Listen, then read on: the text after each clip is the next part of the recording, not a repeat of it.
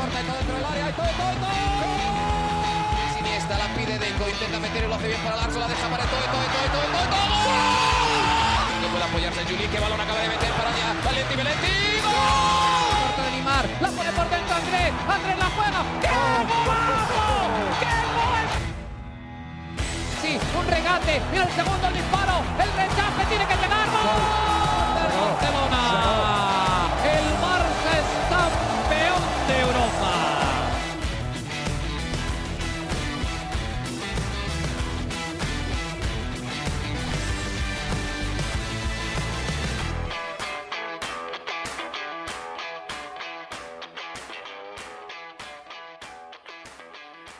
¿Qué tal amigos de ADN Barça? Bienvenidos a una nueva edición de nuestro podcast. Hoy lunes 9 de octubre grabando junto a Mariana Guzmán después del empate 2 a 2 del Fútbol Club Barcelona en su visita al Granada, que deja al Barça a tres puntos del Real Madrid y un punto por detrás del Girona, pese a ser el único equipo invicto hasta ahora en la liga en las nueve jornadas de lo que va de campeonato en el fútbol español. Para hablar de este partido y de ciertas tendencias que se van dando en estos primeros meses de temporada, estos primeros partidos de temporada del Barça de Xavi, contamos como siempre con Mariana, ya lo decíamos, directamente desde Barcelona. Mariana, ¿cómo estás? El Barça tambaleando, pero sigue invicto. ¿Cómo, cómo manejamos todo esto? Lesiones, polémica, el Barça sufre un poco después de las goleadas, pero ahí vamos, ¿no? Poco a poco. ¿Cómo estás? Hola Alejandro, ¿qué tal? Feliz inicio de semana a ti y a toda nuestra comunidad que nos escribe por las redes, que están pendientes de, de, los episodios y que siempre me gusta saludarlos. Eh, yo tengo demasiadas cosas que decir. A ver, comienza de una vez. Decir, y en este momento estoy como organizándolas mentalmente. Pero, pero de, esta, de este empate de, de, ayer ante el Granada tengo demasiadas sensaciones encontradas. Eh, primero, eh, hablamos de la alineación, no sé, o sea, es que sí. voy a comenzar a disparar, vamos a ir por orden porque después... agáchense, es que, agáchense. Sí, no, es que después no, no digo todas las cosas porque no los estoy diciendo en orden. Eh, titularidad, ¿no? El de, de Lamin Yamal, que, uh -huh. que además tuvo un, un desempeño histórico, se puede decir, porque anotó sí. el primer gol y por eso comienzo con él. Para los puristas, que yo sé que cuando uno habla de alineaciones, uno comienza con el portero, lo sé, lo sé, gracias, pero quiero hablar de la Minya Mal por... Um, por este primer gol que hizo, convirtiéndose en el jugador más joven de la competición. En la historia de la liga, Alejandro, eh, Lamin Yamal es el más jovencito en marcar un gol y por eso comienzo la, la, alineación de adelante hacia atrás en vez de atrás hacia adelante, porque también había muchísimas eh, dudas o comentarios sobre cómo iba a estar el ataque, ¿no? Por la lesión de Lewandowski, que si Ferran, que si iba mejor como titular, que si como revulsivo. Finalmente, Ferran y Joao Félix. En el mediocampo tenemos a Gaby, a Gundogan y titularidad de Fermín, que yo creo que es merecidísima. Este chico sí. viene en serio y la verdad espero que pueda tener la continuidad de la temporada que necesita un jugador para desarrollarse, porque bueno, entiendo que luego volverán, eh, esperamos puesto Frankie de Jong, volverán Pedri, que, que tendrán que alternar, pero espero que entre las fórmulas que Xavi eh, utilice ya cuando cuente con todos los jugadores, logre incluir a Fermín porque definitivamente es un jugador que, creo que tiene con qué. Y ya en la defensa tenemos a Alejandro Valde, Christensen, a Cundé y a Joao Cancelo, por supuesto, bajo los palos, como siempre, Marc André Ter Stegen. Entonces, lo primero de la titularidad, comentar eh, Fermín, ¿no? Que, que tiene este debut como titular y el regreso de Lamin Yamal que lo decía en el episodio anterior, Alejandro, el gol de Lamin Yamal está al caer hasta que fue, porque es un jugador que tiene muchísima mm, velocidad, es un jugador que hace muchísimas ocasiones y que no le había, no había tenido suerte, siempre había un palo, siempre algo pasaba, hasta que encontró su, encontró llegar a, al gol y, creo que, a partir de ahora puede iniciarse una, una bonita relación entre él y el gol, ¿no? Sabes que es como cuando no te sale, no te sale, no te sale, te salió y aquí se destapan los goles de la Yamal, un jugador que no me deja de sorprender por, por su edad y por mm, la personalidad que tiene, eh, la, sí, el desparpajo con, con el que juega es, es, algo a comentar. Así que bueno, comenzamos con la alineación y una vez comentada esta alineación, hay que comentar lo que fue el inicio del partido con un gol en los primeros segundos. Y aquí comienzo yo a decir que Alejandro, esto no puede pasar en el Barça. No pueden meterte un gol los primeros segundos del partido. O sea, ya cuando yo estaba prácticamente acomodándome en mi silla para ver el partido y veo este gol, yo dije que ya, o sea, salieron en otra, salieron en otra, no, esto no, no te puede pasar. Y, y, ya a partir de ahí dije, bueno, esto no creo que veamos el partido que, que la gente o que la afición tenía la expectativa de ver con este gol en los primeros segundos del partido. O sea, estaban los comentaristas saludando, estaba todo comenzando y, abren con este gol que yo creo que un equipo como el Barça no tendría que, que permitir, no se tendría que conceder más en estos segundos iniciales del partido. Más allá de, lo que, de lo que pasó, ¿no? Que ya lo vamos a comentar, de los goles, del gol anulado, de la polémica, del gol de Joao Félix, yo tengo una sensación, Xavi al final decía que él vio bien al equipo, yo en este sentido discrepo por completo de Xavi Hernández, yo creo que el equipo no se vio bien, es verdad que tuvo momentos en donde fue superior al Granada, eso es una realidad, es verdad que está ese gol que ya entraremos en tema y te diré si pienso que fue correctamente anulado o no, pero independientemente de eso, yo creo que el equipo eh, tiene una amplia oportunidad para mejorar, eh, eh, especialmente en, lo que es la, parte defensiva y que está sufriendo muchísimos las bajas y, y va a continuar, o sea, cada semana se unen más a la enfermería, ¿no?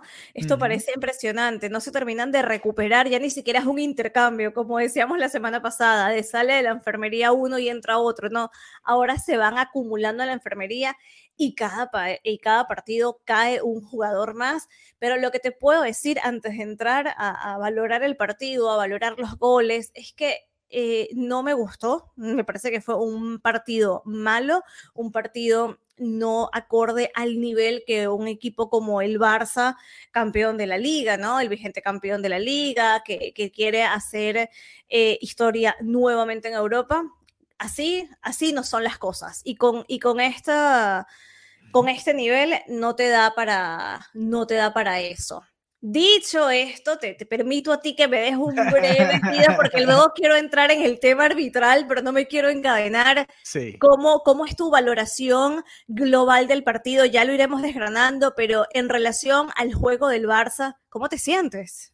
Sí, mira, en, en general, cuando Xavi dice que el equipo estuvo bien, yo obviamente no, no estoy en la cabeza de Xavi, pero quiero entender que más allá de ese primeros 30 segundos, el Barça ganó el partido. A ver, si tú quitas ese momento, el Barça fue superior y pudo haber hecho más goles y tuvo muchísimas más ocasiones, pero la realidad es que también lo pudo haber perdido, ¿no? El Granada tuvo el 2-3, en, apenas el Barça había marcado el empate, el Granada tuvo el 2-3 y, estrelló un balón en el poste.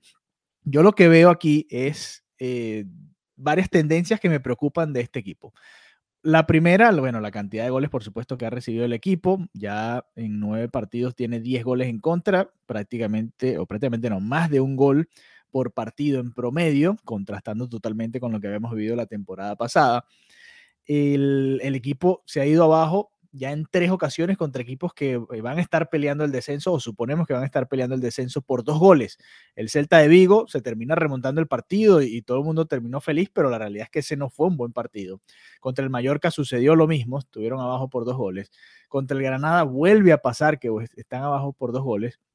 Y ya, ya, ya no es una situación aislada, ¿no? Es una tendencia. Ya podemos ver una tendencia y, y, creo que debe preocuparle al conjunto de Xavi. Mira, en ese primer gol, y sucedió también en la jugada que termina casi, en, que casi termina en el 2-3. Es una pérdida de Gaby, porque Gaby está haciendo o tratando de hacer en, en ese tipo de jugadas lo que hace Frankie de Jong, que es recibir el balón del portero y limpiar la salida y salir jugando, ¿no? Que es lo que le gusta hacer al Barça.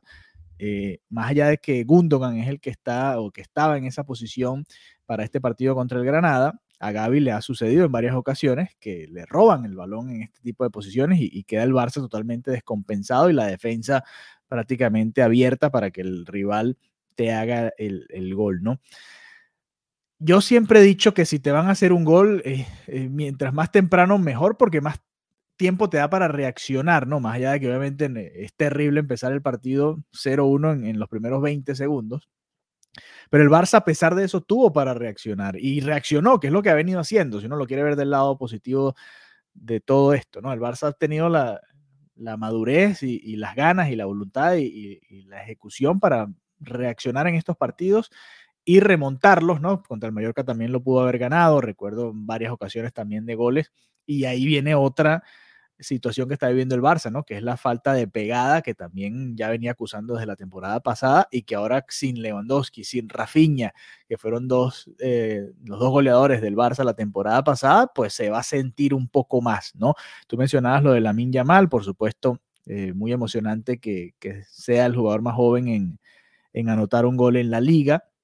Yo lo que veo es que el equipo lo busca muy poco para mi, gusto, ¿no? Con el desborde que tiene, con eh, e, esa destreza, con lo bien que se entiende eh, a veces con los delanteros. Yo me gustaría verlo más, ¿no? Me gustaría verlo más tratando de desbordar por esa banda y que el juego del Barça no se eh, forzara tanto por la otra, ¿no? Aunque todavía siento que no se entiende del todo bien con Cancelo, los veo haciéndose gestos, los veo eh, que no es tan cómodo. Y no es solamente esa, esa dupla. lo he visto también con Ferran Torres eh, y Gaby, por ejemplo. Lo he visto también con Joao Félix y Alejandro Valde. Como que todavía no terminan de entender qué es lo que va a hacer el otro. Como que no está todavía engranado el equipo en ese sentido.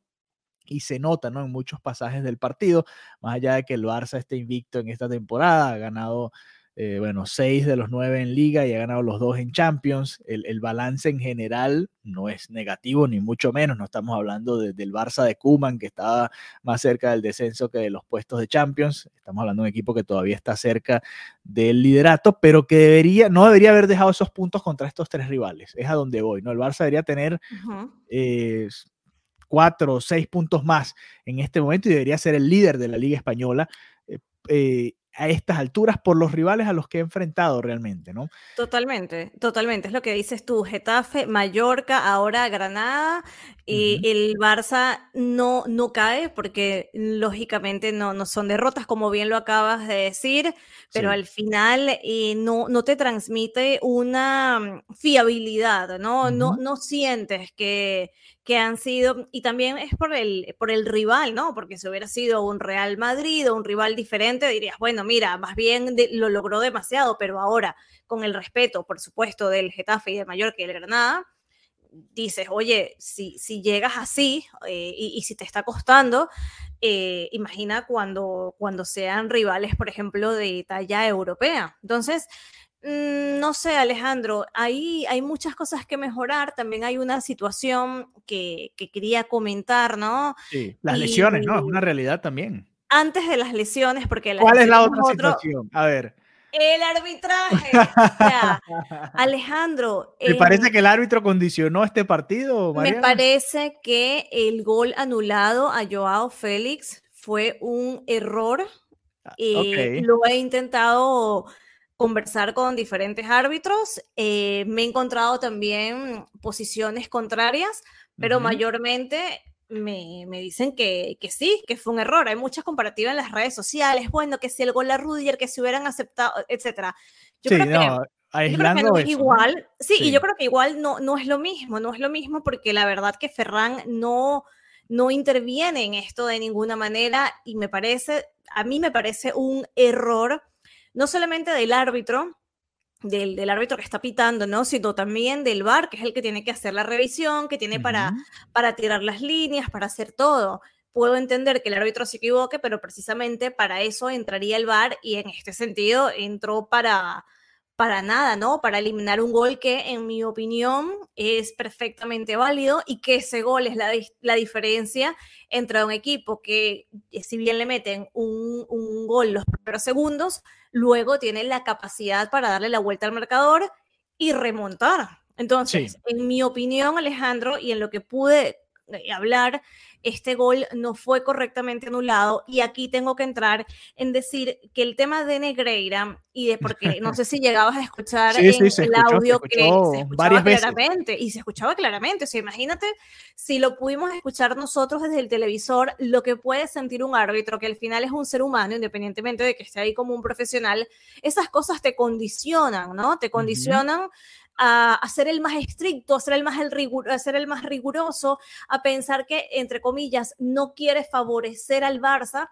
pero piensa que, más allá de no querer favorecer, también está comenzando una tendencia en que si hay que tomar una decisión, se tiene que tomar la decisión que perjudique al Barça, porque si no, ya quedas ante el estadio en el que estés pitando como un comprado, como es que seguro la Liga de Negreira. Y esto hay que tener mucho cuidado porque se está condicionando negativamente a, los árbitros que obviamente son personas, son seres humanos, entiendo que quieren hacer su trabajo de la mejor manera, pero estas cosas afectan y yo creo que lo que pasó ayer es un ejemplo de, cómo está cómo está condicionando también a los árbitros, porque nadie quiere quedar de comprado o de lo que sea, y es un tema que está, está haciendo muchísimo muchísimo, muchísimo daño. Entonces, para mí, eh, el, el punto que le han dado al tema de Negreira, la manera en la que se ha manejado de cara a la prensa nacional, ¿no?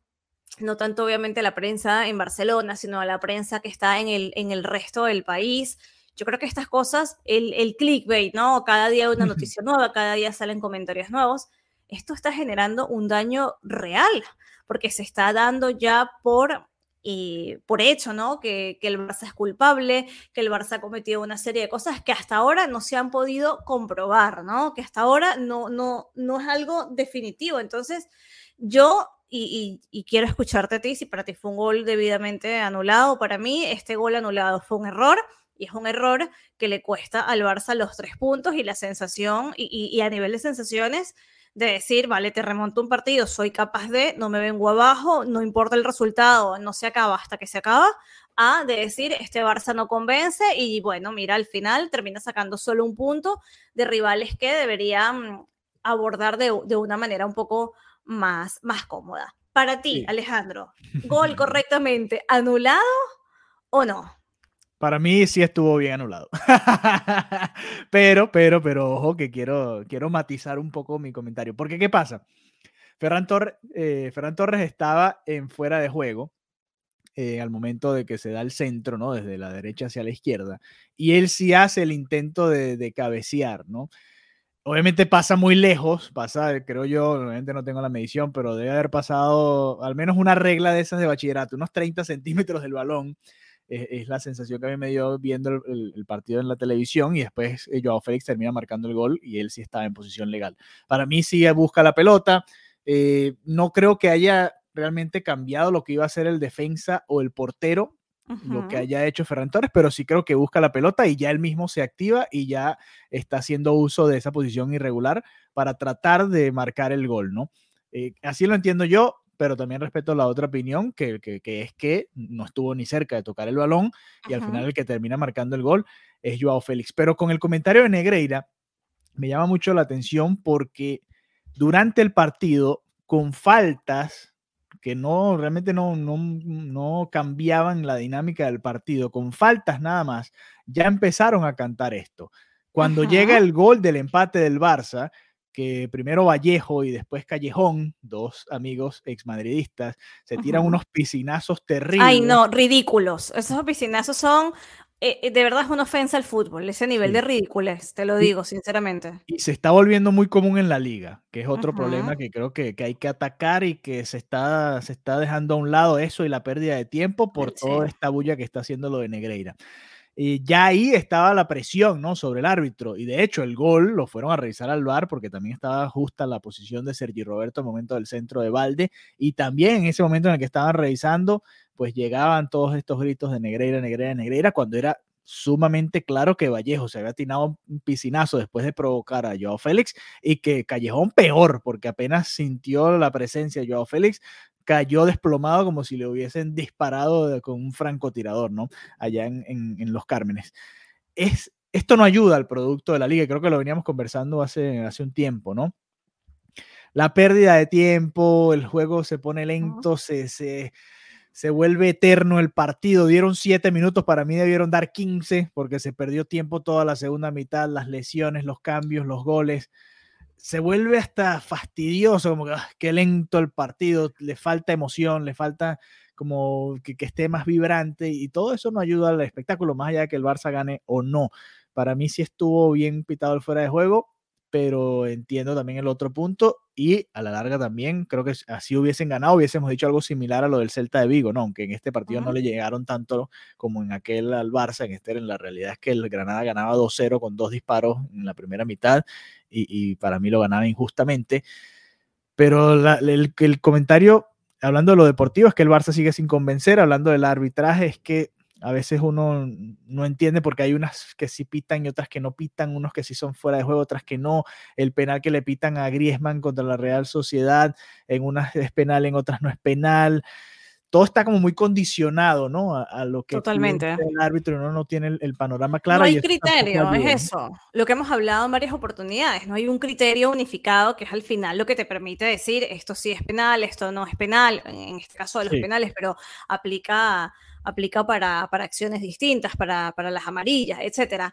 Eh, y lo que dices de, de, la pérdida de tiempo, esto es súper, súper lamentable. La verdad que no tiene ningún tipo de ritmo los, los partidos de las ligas, precisamente, no todos, ¿no? Pero, pero se está volviendo, como lo comentas, algo bastante cotidiano. Yo, eh, Alejandro, independientemente de que Xavi da la cara por sus jugadores y hace una valoración positiva, yo creo que, yo creo que eso es un poco más de, de cara a los medios de comunicación, de, respaldar al equipo, porque las caras que tenía en el banquillo y lo que decía, ¿no? De, que se le, le, se podían leer los labios clarísimo, te deja ver que, que contento no estaba, ¿no? Con, con varias no acciones en concreto. Entonces, claro, bueno, pero entonces Alejandro que diga, mira, no, esto no es el fútbol que yo quiero ver, me parece que tenemos, no sé, me, está, bien que, está bien que dé la cara por el equipo y tal, pero mm, no sé, no... Es que a ver, yo, a gusto al final de todo. Sí, no, no, y, y, así el Barça hubiese ganado, creo que la, la, dinámica iba por ahí, pero la realidad es que, mira, estaba repasando las, porque no, no, lo vi al final del partido las estadísticas, pero las estoy viendo ahora.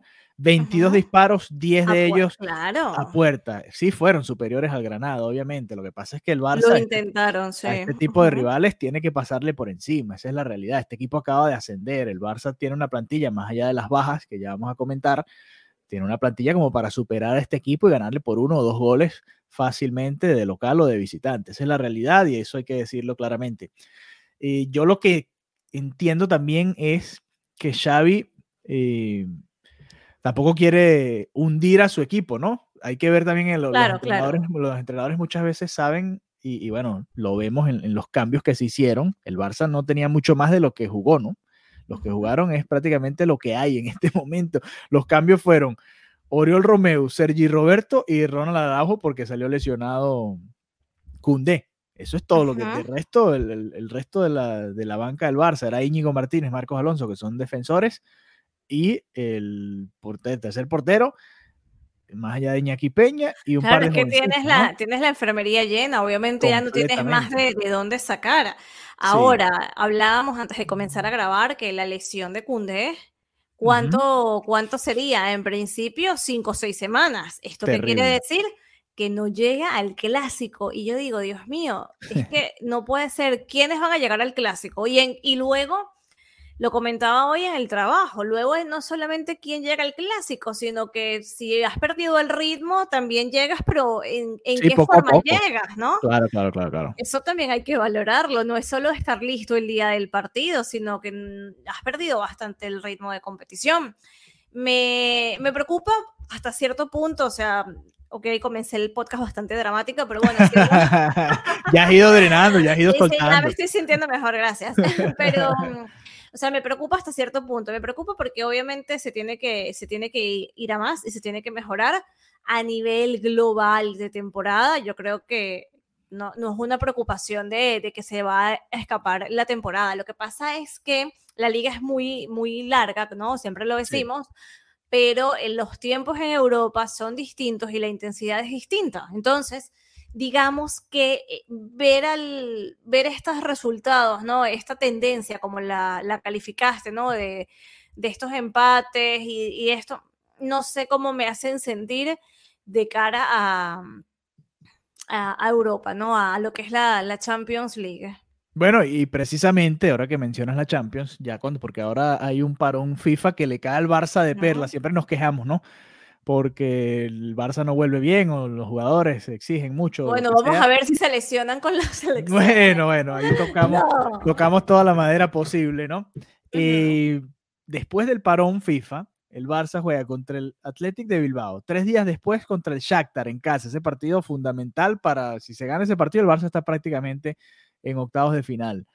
Después contra el Real Madrid, ese fin de semana, partido por supuesto muy importante, van a sí. llegar, eh, esperemos que, llegue, que, lleguemos con opciones de, de, empatarlos o superarlos en ese partido en casa.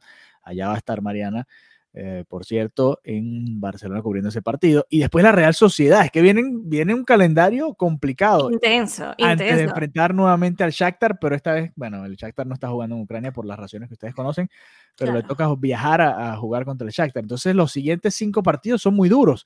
El Bilbao, el Shakhtar en un par de ocasiones, el Real Madrid y la Real Sociedad. Son, son rivales complicados y el Barça está prácticamente en, en, vacío, tiene vacío el tanque, ¿no? Es lo que hay y, y, aquí es donde viene el problema. Hablábamos de un equipo que tenía que rotar, darle oportunidades a varios eh, jugadores, que tenía la plantilla como para hacerlo y entre salidas, sesiones o, o, ventas y lesiones, la realidad es que el, el, el, equipo que jugó del Barça es prácticamente el único que puede poner. Si acaso puedes eh, colocar a Gaby más adelante y sacar a Fermín y poner a, a a Romeo y ese es otro equipo que puedes usar. Sí, algunas pero... variantes en el medio campo y, y ya, y alguna que otra en la defensa, pero ya este es el equipo que hay en este momento saludable, ¿no? Y, y es peligroso para un conjunto como el Barça que, que, entre en esa seguidilla de partidos. Vamos a ver quién se recupera a tiempo o no para esos juegos que vienen ahora, pero puede venir un momento complicado la temporada, ¿no? Repasemos la enfermería del Fútbol Club Barcelona el día ver, de hoy. A ver. Pedri, uh. De Jong, Uh -huh. Rafinha, Lewandowski y Koundé. Cinco titulares. Puede ser peor. bueno, próximo siempre, partido. Puede yo ser siempre digo, siempre puede ser peor, ¿no? Oye, eh... y, y, Lewandowski, mira, yo, yo lo sufrí, o sea, yo creo que si ayer hubiera estado Lewandowski, yo creo que los goles hubieran llegado. Ese centro al que casi Ajá. cabecea a Ferran, lo cabeceaba Lewandowski.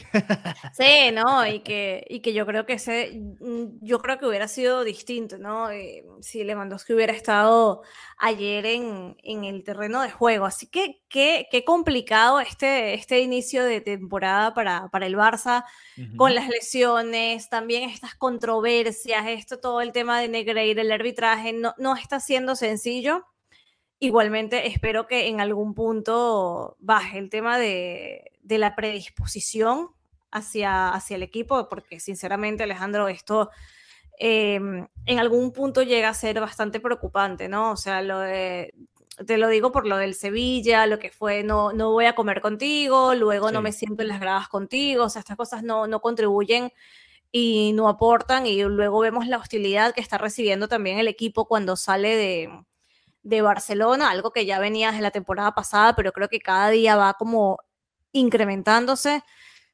Igualmente, espero que vuelvan los que están lesionados, que se terminen de recuperar y que, y que Xavi pueda también contar con estos jugadores para que les salga lo, lo que verdaderamente plantea, ¿no? Porque al final entendemos que lo que pasó ayer fue que que los jugadores también cometieron errores, que, que, lo veíamos en la cara de Xavi, no era, no era el planteamiento. Obviamente el planteamiento nunca es que te metan un gol en 13 segundos y que sí. salgas como desubicado de los vestuarios. al final este tipo de cosas no, no pueden pasar en, en una instancia, ¿no? En un, en un club como este. Eh, no, es así. Y mira, se me olvidó otro nombre que es Sergi Roberto, es otra de esas opciones que tiene eh, Xavi. Bueno, que ayer eh, la usó. Sí, y marcó el gol del empate, ¿no? Eh, es otra de esas opciones que puede rotar ahí, porque eso era lo otro, ¿no? Él decía, a la mina hay que llevarlo con calma, entonces no, no puedes ponerlo en todos estos partidos seguidos a jugar tampoco, ¿no? Hay que rotar un poco ahí eh, y ver qué, qué, qué, se puede hacer, ¿no? Con los que están jugando y a ver quién más de la cantera puede salir ahí a jugar algunos minutos también, ¿no? En, estos momentos es donde se tiene que, que utilizar ese recurso del que tanto hablamos, que es la, eh, la cantera del Fútbol Club Barcelona. Así que bueno, Gracias, Mariana. Espero que te sientas mejor, que hayas aliviado un He poco. drenado un poco, sí. Sí, sí, sí, Esa es la idea y que todos ustedes que nos están escuchando también, bueno, escucharon diferentes opiniones y, cómo vemos esta situación del Barça. También nos pueden enviar sus comentarios, como lo han hecho a través de la cuenta de WhatsApp, en el grupo de WhatsApp, y a través de nuestras cuentas en Twitter, arroba ADN Pod, arroba Marianita Guzmán y arroba Alejandro 32 ¿Qué opinan, no, de este comienzo de temporada del Barça hasta ahora? Invicto, pero a tres puntos del eh, liderato en la liga y con todas estas lesiones, ¿no? Y, el juego y la cantidad de goles que han recibido. ¿Qué opinan de todos estos factores? Estaremos leyendo, por supuesto, sus mensajes. Un abrazo, gracias por habernos acompañado y será hasta la próxima. Adeu, chao, chao.